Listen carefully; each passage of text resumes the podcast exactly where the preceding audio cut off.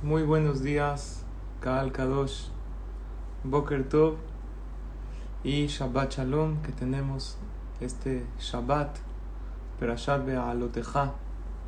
Que sean estas palabras, Leilu Nishmat Shelomo Ben Rivka y para todos aquellos de Am Israel, para que se eleven sus Neshamot, los Niftarim y para Refuah Shelema para Rosabat Victoria y para Refuah Shelema de Kol Amo Israel.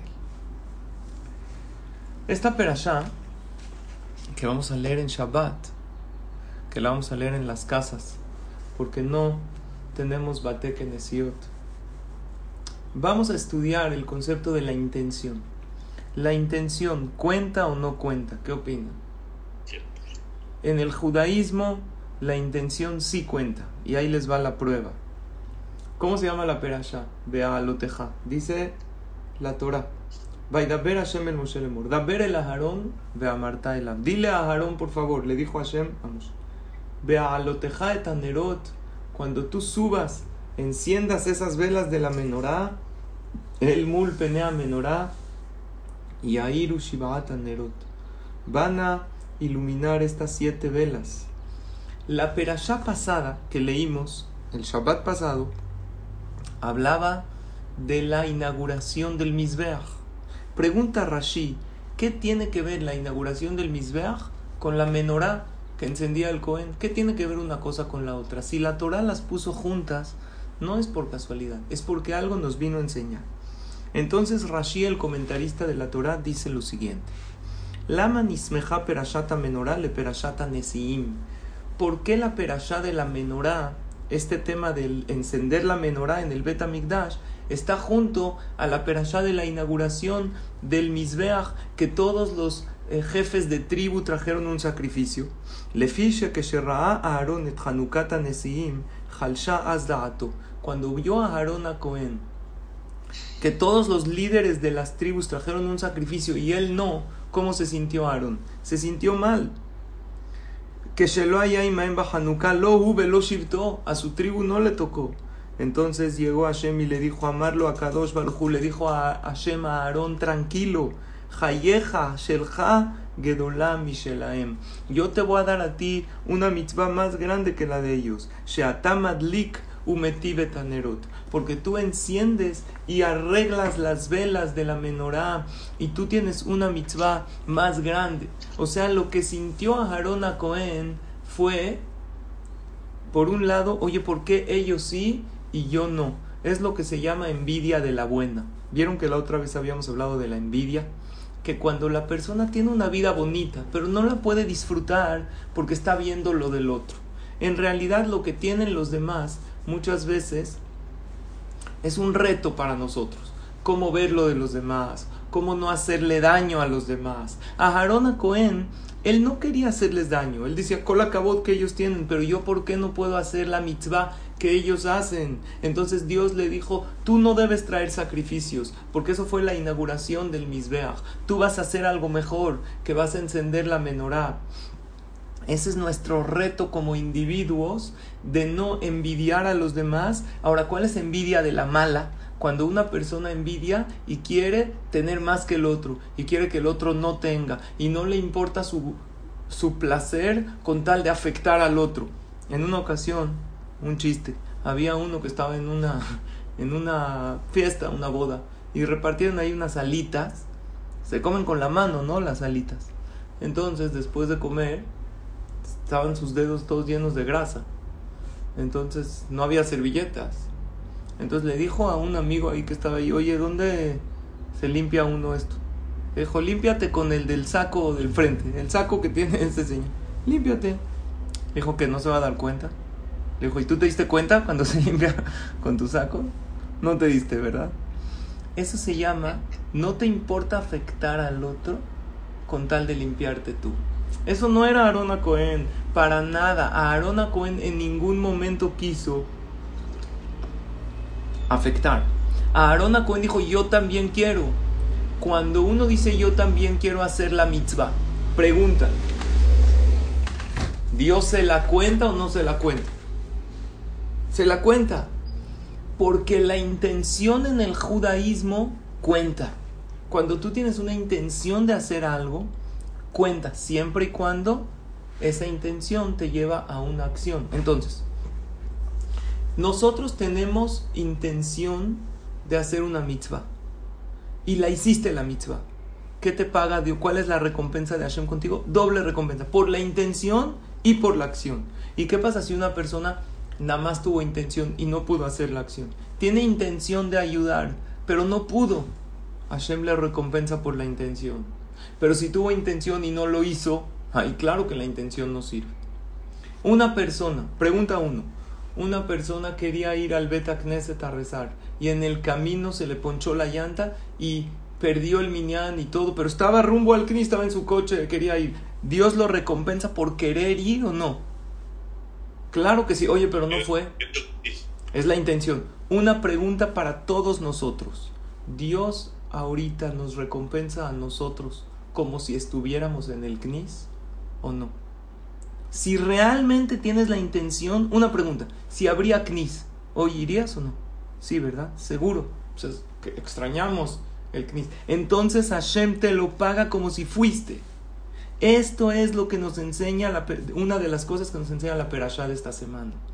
Uno tiene intención de arreglar su carácter, de repararse, ya no quiere enojarse, está tratando, quiere, un día cayó y se volvió a enojar, pero le duele. Hashem se lo recompensa. Uno tiene intención de arreglar su matrimonio, de llevarse mejor con su pareja, pero a veces se le dificulta. La intención cuenta. En este mundo la intención no cuenta. El Hafetz Haim pone un mashal, un ejemplo. Que en una ocasión, en una aldea, vivían muchas personas, muchos Yehudim, y entre ellos un jajam muy grande, el jajam de la aldea. El jajam de la aldea tenía un hijo maravilloso. Imagínense, el jajam sabía muchísima Torah. El hijo también. Y tenía todas las aptitudes y era muy bueno. Pero había un hombre simple, pobre, no sabía nada de Torah. Un Yehudí bueno, pero pues no sabía Torah. Se dedicaba a llevar agua a las casas, porque anteriormente no habían grifos de agua como hoy, había un aguatero, el aguatero de la ciudad. Se le ocurrió que él quiere casar a su hija con el hijo del jajam. Es raro, generalmente, un hijo de un jajam tan grande, ¿con quién se casa? Pues con una niña que también haya crecido en ambiente de Torah, generalmente. Existen las parejas disparejas, pero generalmente más o menos uno trata de hacer un shidduch acorde a lo que es. Este aguatero eh, insistía y mandó a, mensajeros, pero en lo que él insistía para que su hija salga con el hijo del jajam, ¿qué creen que pasó? El hijo del jajam salió con otra. Efectivamente, con una hija de otro jajam, de otra ciudad, algo más acorde a él. Y se comprometieron. Al poco tiempo fue la boda. Entonces ya, este hombre, el aguatero, perdió las esperanzas. Dijo, ya, cuando se comprometió, dijo, pues al parecer no es para mí.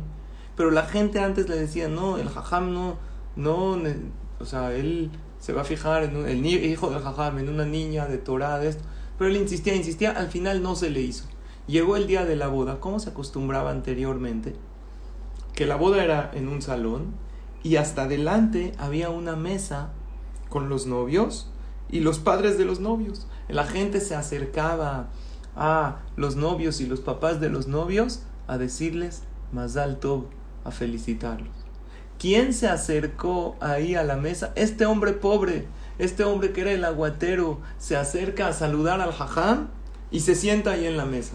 Entonces todo mundo que se acercaba a decirle más alto felicidades al jajam o a los novios, ¿a quién felicitaban también? Pues al aguatero, estaba ahí sentado en la mesa. nada que ver es falta de sentido común, pero ni modo que lo corra. Entonces se acerca un amigo con este hombre simple, Hazitu, le dice, ¿tú qué haces sentado en la mesa principal? Este no es tu lugar. Aquí están los novios, los papás, ¿tú qué haces acá? Le dijo, no, ¿sabes por qué estoy aquí sentado? Porque casi me convierto en el consuegro del jajam. Como casi me convierto, entonces merezco estar aquí. Este hombre se empieza a reír y a burlar de él. Dice, ¿qué es casi me convierto? Tú no eres el consuegro, vete a sentar a tu lugar. Hasta aquí el ejemplo, dice el Jafetz Haim. En este mundo, el casi o la intención no cuenta. Oye, yo casi me hago doctor, entonces vente a atender conmigo. Casi no hay. No eres, no. Casi me hago millonario. ¿Soy millonario? No. El casi no sirve. La intención en este mundo, oye, tengo toda la intención, llego al súper y tengo toda la intención de pagar, pero no tengo el dinero. Me dan la, los productos, no me los dan. En este mundo las intenciones no cuentan, pero en lo espiritual Hashem cuenta las intenciones y estas intenciones valen muchísimo. Estas la voluntad de la persona cuenta mucho si uno tiene voluntad de rezar mejor. Y no lo logró. ¿Por qué? Porque se distrajo en la tefila. Pero toda su voluntad, ¿cuál era? Él se paró en la mañana y dijo, hoy voy a decir una tefila bonita. Yo tengo toda la fuerza de voluntad para reparar mi enojo. No siempre lo logro. ¿Dios me lo cuenta o no me lo cuenta? Claro que sí cuentan. En el judaísmo y en la espiritualidad las intenciones cuentan. Ahora bien, no es suficiente el querer sino el hacer acciones. Como un soldado. Tomemos el ejemplo de un soldado que trabaja para el ejército de su país. Si este soldado se entrena y sale al campo de batalla con sus armas, y aquí suceden una de dos cosas. O gana la guerra o sale herido. En ambas dos, él se llama victorioso. Si ganó la guerra, pues ganó. A lo mejor lo ascienden, a lo mejor le dan una condecoración.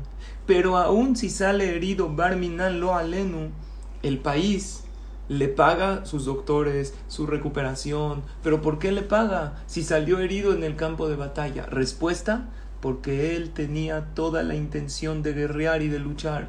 Y no nada más se quedó en intenciones, Salió y luchó y bueno, se hirió, pero no por haberse herido no le pagan. Incluso a un soldado herido, si tiene algún sueldo o alguna prestación, se la dan. ¿Por qué se la dan? Si él fue, fue herido, no hizo su cometido en la guerra, porque tuvo la intención, salió y luchó. A esto se compara la vida espiritual. Nosotros somos como un soldado de Hashem. Nosotros tenemos que querer hacer las cosas y si lo logramos o no, ya depende de Hashem. Tenemos que querer. Entonces, es así. Deseo, acción, recompensa. Primero tenemos que desear, como Aarón a Cohen. Aarón deseaba encender la menorá.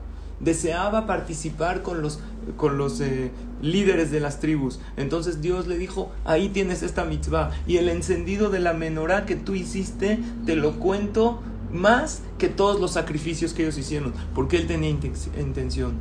La siguiente historia real describe los beneficios de querer, de desear algo. Les voy a platicar esta historia muy interesante.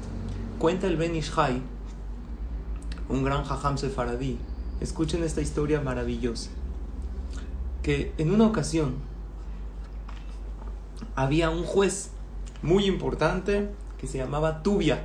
Tubia Hashofet, Tubia el juez. Este juez estaba en la corte y él dictaminaba todo y tenía tanto poder que el que se llevaba con él lo que quería. Si querías algún permiso para construir o pasar una mercancía, si tenías palancas con Tubia Hashofet, ya la hiciste en la vida. Este hombre era poderosísimo. Los casos más complicados de la corte él los dictaminaba. Ahora, cuando uno es un juez, tiene gente que le hace la barba y que lo adula, pero también tiene gente que, que, que no lo quiere, porque un juez, cuando él emite un veredicto, beneficia a unos, pero siempre salen perdiendo otros. Lo empezaron a odiar unos hombres que eran Goim y dijeron, este juez, ¿por qué? A ver, el que se cree. Fueron con el rey a hablar mal de Tubia a Shofet, a hablar mal de él. Le dijeron, ¿por qué este juez judío tiene que estar aquí, el principal de la corte? Y empezaron a hablar con el rey Lashon Ara de Tubia y a difamar lo que este hombre toma dinero eh, eh, y roba. Como es juez, te da el permiso de construcción, pero ¿sabes qué? Una feria para acá. Oye, si quieres, te pasa la mercancía, pero ponte la del Puebla, papá. Entonces, como en dónde? No como en México, como otros lugares. Entonces, ¿qué pasó? El rey recibió la difamación de este Tubia, como era siempre cuando se habla algo en contra de los Yehudim, ¿qué pasa? Tristemente procede, porque hay antisemitismo, hay odio. Ahora, no era verdad. Tubia Shofet había, había sido una falsa acusación. Sin embargo, le avisan a Tubia, el juez, que se tiene que escapar, porque los soldados del rey vienen para arrestarlo. Para arrestarlo, para agarrarlo y esposarlo. ¿Por qué las esposas se llaman esposas? ¿Las esposas se llaman esposas por las esposas o las esposas por las esposas? No sé, eso ahí se los dejo a su criterio. ¿Coincidencia? No sé. Entonces, lo iban a venir a arrestar. Tubia Shofet decide escaparse. Entonces pasa, sale de la ciudad, empieza a correr. El problema era que este Tubia, el juez, tenía un problema. Tenía dos problemas. Número uno, que era muy obeso, muy gordo era, y además no sabía nadar. Entonces escapa de la ciudad, pasa por un campo, por un bosque, y llega a un río. Entonces era muy gordo y no sabía nadar. De repente sale un habitante de una de las casitas de ahí y lo reconoce. Le dice, ¿usted es Tubia el juez? Su servidor. Le dijo, yo lo voy a llevar. ¿Qué pensó este hombre?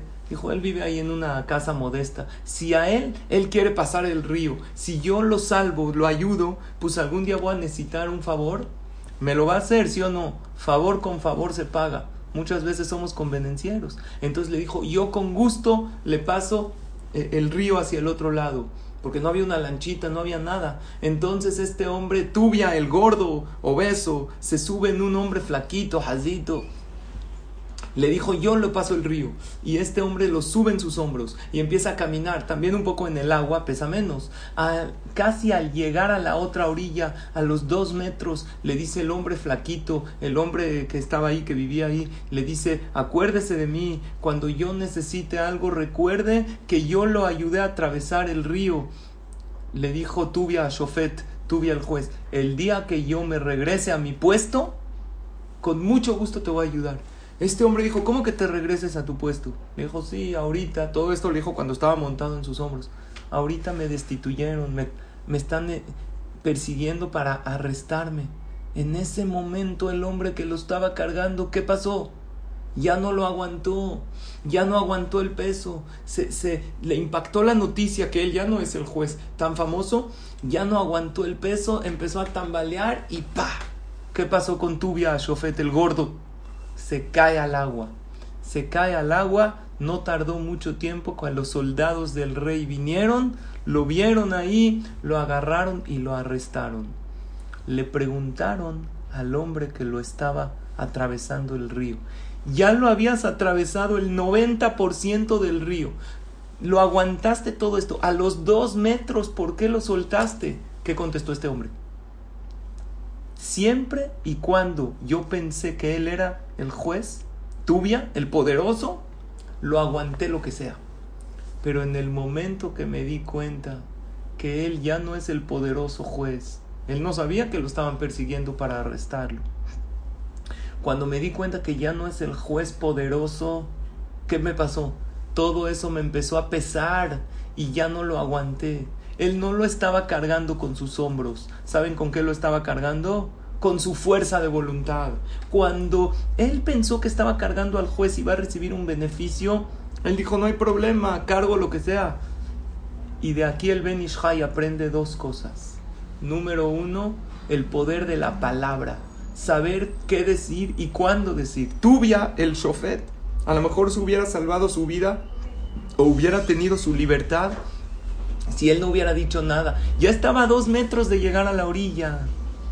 Pero él habló en el momento inadecuado. Él dijo, no, es que yo ya no soy el juez. Entonces, por hablar, cayó. Y número dos, aquí aprendemos de este hombre, el flaquito, el que lo cargó. Aprendemos lo que es la fuerza de voluntad. La fuerza de voluntad Cuando uno quiere hacer algo, realmente lo hace. En una ocasión un maestro le preguntó a sus alumnos, yo tengo aquí un vaso, yo tengo aquí un vaso de café, no sé si lo pueden ver el café. Ya que no estamos en el CNIS, extrañamos el café turco, el señor Carlos siempre nos servía, ¿no? Un tecito rico. Ya pronto, Besratashen. Le dijo, ¿cuánto pesa este vaso? Y los alumnos empezaron a decir, unos dijeron 100 gramos, otro 200 gramos, otro menos más. Entonces dijo el maestro, no importa el peso, importa cuánto tiempo lo cargue. Si este vaso pesa realmente poco, pero yo lo cargo dos horas, me va a doler la mano. Y si lo cargo todo el día, se me va a entumecer el brazo. Y si pesa mucho, pero lo cargo por un, uno o dos segundos, no pasa nada. Y lo mismo yo digo con las mitzvot. Hay gente que dice es que está muy pesada esta mitzvah. No importa lo pesado de la mitzvah, importa con qué la cargas. Si la cargas con tu cuerpo, te va a pesar. Pero si la cargas con tu alma, con tu voluntad y con tus ganas, no es pesada. Ahorita es Shabbat. Qué maravilloso sería que todos respetemos mejor el Shabbat. Ya hemos dicho que en estos días de, de, pandemia es más fácil respetar Shabbat. No hay que salir a ningún lugar. ¿Por qué no aprovechamos estos Shabbatot?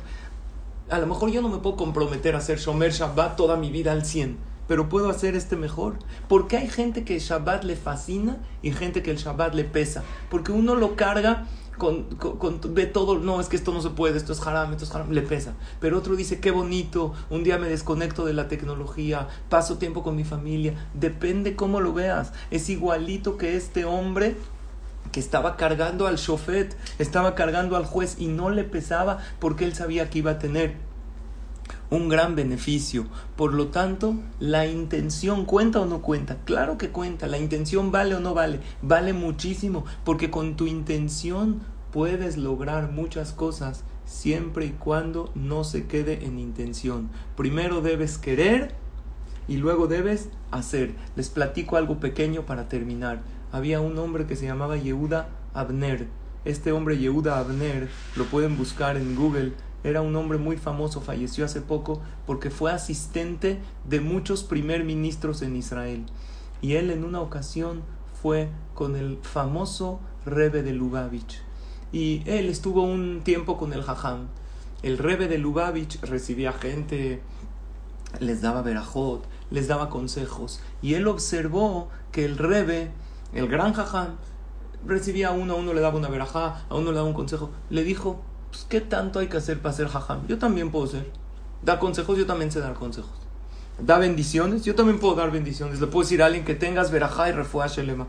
Se atrevió a preguntarle. Este hombre, Yehuda Abner, era muy famoso porque era asistente del primer ministro, consejero del primer ministro en Israel. Le dijo, ¿qué tiene de especial usted, jajam?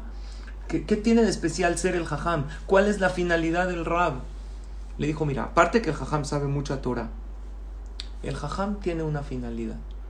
Cuando tú tienes una vela, ¿qué tiene la vela? Tiene un vaso, un recipiente, tiene una cera o aceite y tiene una mecha. ¿Qué le falta a una vela para hacer una vela completa? Pues encenderse. Lo que tiene que hacer el jajam, ¿sabes qué es? Encender la voluntad de los demás. Él no puede hacer las mitzvot por los demás. El jajam no se puede poner tefilín por el otro.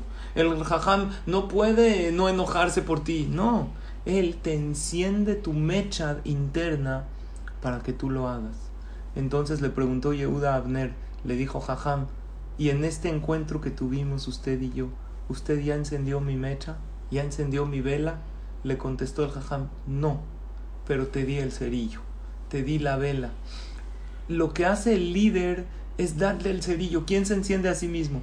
Uno mismo.